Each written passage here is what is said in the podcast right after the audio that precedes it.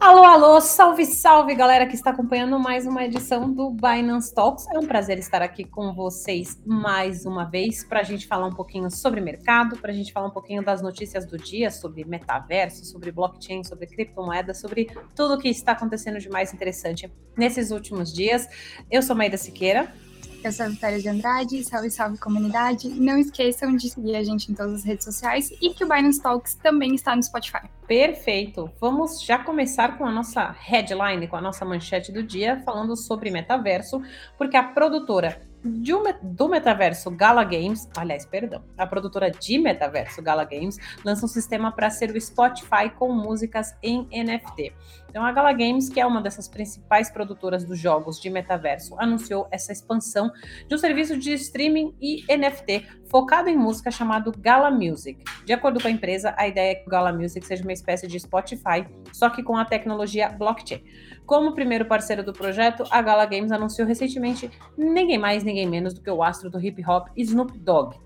Ainda não é possível imaginar como que esse sistema vai funcionar, afinal, o streaming de música NFT ainda é um conceito bastante novo, mas se você tem algum palpite, já deixa aqui com a gente nos comentários, porque a gente está tentando entender como é que isso vai rolar. Conforme anunciou a Gala Games, o Gala Music não será um serviço centralizado como é o Spotify.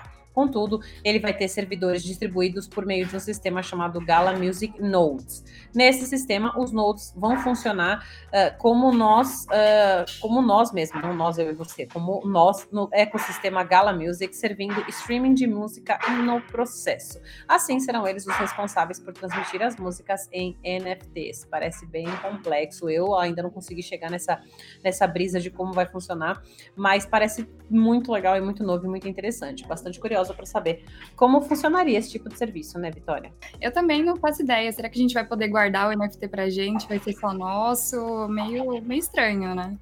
Mas vamos para a próxima, então. Reino Unido faz apreensão de NFTs em repressão fiscal. As autoridades fiscais britânicas de Londres disseram na última segunda-feira, dia 14, que fizeram sua primeira apreensão de tokens não fungíveis em uma repressão a atividades criminosas suspeitas de esconder dinheiro.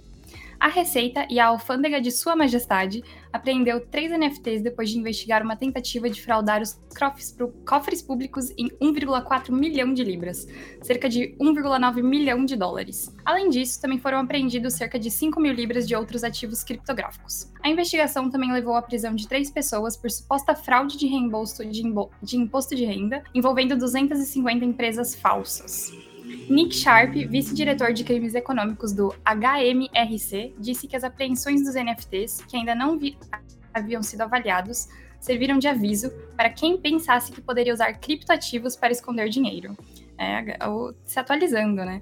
Nick comentou em um comunicado: Nós nos adaptamos constantemente às novas tecnologias para garantir que acompanhamos a forma como os criminosos e evasores procuram esconder seus bens. É, o pessoal vai ter que começar a tomar cuidado, porque vão, podem acabar se envolvendo em coisas que eles nem sabem o que, que é, né? Se complicando aí à toa. Exato, esse é o tipo de coisa que tem que tomar muito cuidado no meio cripto como um todo, né? Na, na verdade, não só no meio cripto, é que a gente fala aqui do meio cripto, mas no mercado, qualquer coisa coisas, tem que saber muito bem do que, do que você, o que você está fazendo. Faça sua própria pesquisa, é o que a gente sempre diz. Vamos lá para a nossa terceira notícia do dia, falando sobre a New York Stock Exchange, ou seja, é, a bolsa de valores de Nova York, né, que pode lançar um mercado de NFTs e indicando uh, registros de marca. Então, a bolsa de valores de Nova York entrou com um pedido no escritório de patentes e marcas registradas dos Estados Unidos para registrar a marca de um serviço online online que oferta vários tipos de produtos digitais, incluindo NFTs, criptomoedas e obras de arte digitais.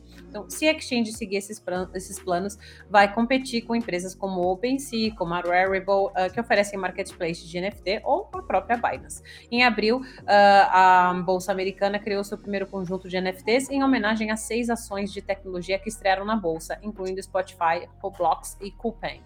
Na época, a Exchange disse que não estava vendendo os NFTs e que eles serviam apenas para fins comemorativos. Será que esse pessoal tem planos que ainda não revelaram? Me parece que sim.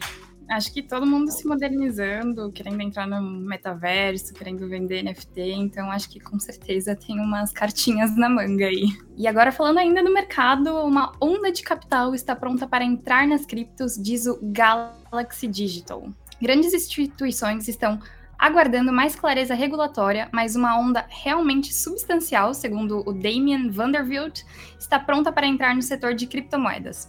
O co-presidente e chefe de mercados globais da Galaxy Digital disse essa fala durante uma participação em um simpósio ontem. Vanderbilt afirmou que os principais players financeiros tradicionais já criaram grupos de trabalho de criptomoedas, mas, abre aspas, as carteiras institucionais realmente ainda não chegaram ao nosso setor de maneira significativa.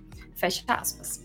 Segundo ainda o Vanderbilt, suas conversas com investidores sugerem que muitos estão vendo a recente queda nas criptomoedas como uma oportunidade de compra. A Galaxy Digital, disse ele, estima que o valor de mercado atual de todas as moedas no ecossistema de criptomoedas seja de pouco menos de 3 trilhões, excluindo áreas como investimento de risco. Comparado com as estimativas de riqueza global de cerca de 450 trilhões de dólares, isso significaria que o valor total de mercado de criptomoedas, excluindo o capital de risco, é de apenas cerca de 40 pontos base da riqueza global total. E aí, Márcia, acha que qual que você acha que vão ser as consequências dessa onda de capital sendo injetado no mercado? Tem muitas possibilidades, né? Mas eu sou do time, vou esperar para ver, porque eu ainda não tenho uh, um palpite formado, mas acredito que esse é o tipo de coisa que aos poucos vai, vai mexendo, né, com, com a aceitação no mercado, com a adoção das pessoas e, obviamente, também com os preços. E falando deles, então é a nossa hora de trazer aí a nossa tardinha para falar um pouquinho sobre os preços. Eu vou trazer aqui os principais, uh, as, as, as, alterações do dia, as variações do dia, né? Com o Bitcoin com uma eu vou dizer leve queda, não é tão impactante com, com relação ao que a gente viu nos últimos dias, né? Na casa dos 43.650 dólares, queda de 1,26%. O Ethereum, 3.069 a cotação com uma queda próxima também, 1,34%.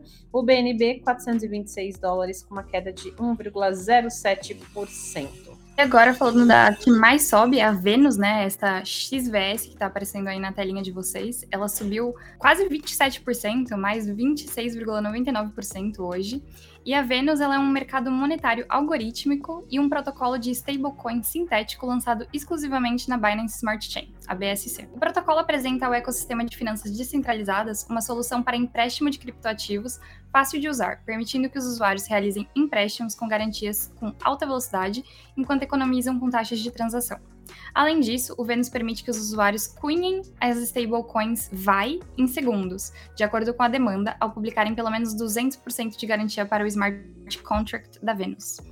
Os tokens VAI são ativos de tokens sintéticos BEP20, né? É o protocolo aqui que eles usam, da Ethereum ou da BSC, são utilizados em ambos, que são atrelados ao valor do dólar americano, enquanto que os tokens XVS, que é esse que caiu hoje, também são baseados na, BP, na BEP20, mas são utilizados para a governança do protocolo Venus, como para votação de ajustes, incluindo a adição de novos tipos de garantia, alterações em parâmetros e organizações de melhorias de produtos. Então, aqui um token que, de governança de empréstimos, bem, bem interessante. E o token que mais caiu hoje foi o Ellipsis, o EPS. Teve uma queda, assim, que a gente que tá acostumado com o mundo cripto nem é tão assustadora ou relevante, assim. Caiu menos, caiu 9,72%, né? E agora está em 0,2249 centavos de dólares. O Ellipsis Finance, Finance, que é o dono da EPS, ela foi é uma plataforma que foi lançada oficialmente em março de 2021 como o braço autorizado da Curve Finance, que é um pouco mais antiga. O time Ellipsis irá receber suporte do time Curve e se, e se, comprometer com os valores fundamentais do time Curve, uma arquitetura trustless e descentralizada, de taxa zero para depósitos e saques, sem travas de liquidação e extremamente eficiente no trade de stablecoins.